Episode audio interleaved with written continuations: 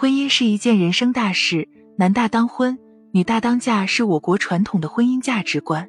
而最近几年，越来越多的年轻人徘徊在婚姻殿堂之外，催婚在许多家庭不断上演，成为两代人冲突的一大主题。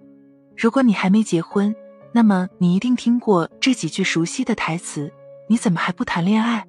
跟你同龄的人都恋爱结婚了，有的孩子都会打酱油了，别挑来挑去。”最后只能挑别人剩下的，甚至有的人还听到过“这么大了还不结婚，一定是有问题”这样的说法。不结婚就一定是有问题吗？先别急，不想结婚，你不是一个人。对结婚意愿的调查显示，女性的结婚意愿明显低于男性。女性表示不结婚和不确定会不会结婚的人数占百分之四十三点九二，比男性多出百分之十九点二九。这说明，在婚姻这件事上，女性的态度更加谨慎。每个女孩都曾经梦想穿婚纱做新娘，可是为什么现在大家都不想结婚了呢？从二十五岁开始，小颖的父母就一直催她回家结婚。每年等待她的，除了一桌丰盛的年夜饭，还有父母精心安排的相亲局。但一想到婚后围着孩子转、围着丈夫转的生活，就让小颖感觉很恐惧。让小颖恐惧的还有那做不完的家务。这时候，也许有人会说，结婚又不等于做全职太太，结婚后完全可以选择继续工作啊。事实上，即便不做全职太太，选择兼顾事业，职场对他们也并不友好。在职场中，那些准备结婚或者已婚未孕的女性，在面试中被歧视，并因此失去工作机会，以及当公司发现你在备孕。就恶意辞退的案例比比皆是，这样的现实让我们深感悲哀和无力，也坚定了很多女孩不婚的决心。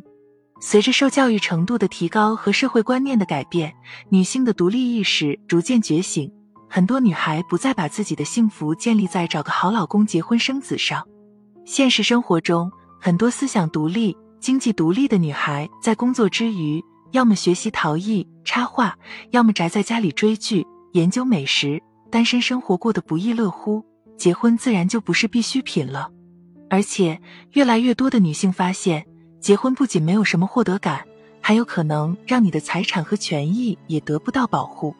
结婚时，一般是男方买房，女方买车或者装修。房子会随着时间而升值，但它是男方的婚前个人财产，跟女方没有任何关系。而女方为家庭投资的车子和装修都会贬值。如果房子是男方婚前贷款所买，即使婚后夫妻双方共同还贷，女方也得不到房子的所有权。一旦两个人的感情出现问题，选择离婚，女性在财产分割上亏的可不是一星半点。尽管新的民法典规定，夫妻一方因抚育子女、照料老年人、协助另一方工作等负担较多义务的，离婚时有权向另一方请求补偿，但却没有明确表示。到底该如何补偿？标准又是什么？很多全职妈妈因为没有收入，在离婚时不但拿不到一分钱，甚至连孩子的抚养权都争取不到。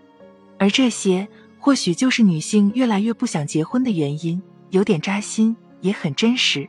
当然，说了这么多，并不是劝大家不要结婚。一个人可以很精彩，两个人也可以很幸福。结婚与否，一定要听从自己内心的声音。最后送给你一段我很喜欢的话：婚姻是两个彼此深爱的人对婚姻的美丽幻想，却根本没意识到，他们就要开始那种互相折磨的苦日子。但是当两个人都知道这个，他们还会睁大双眼，正视彼此，还是义无反顾的结婚，这才是勇敢的和无比浪漫的。今天的内容就是这些，愿你遇见爱情，愿你义无反馈，更愿你此生无悔。我们下期见。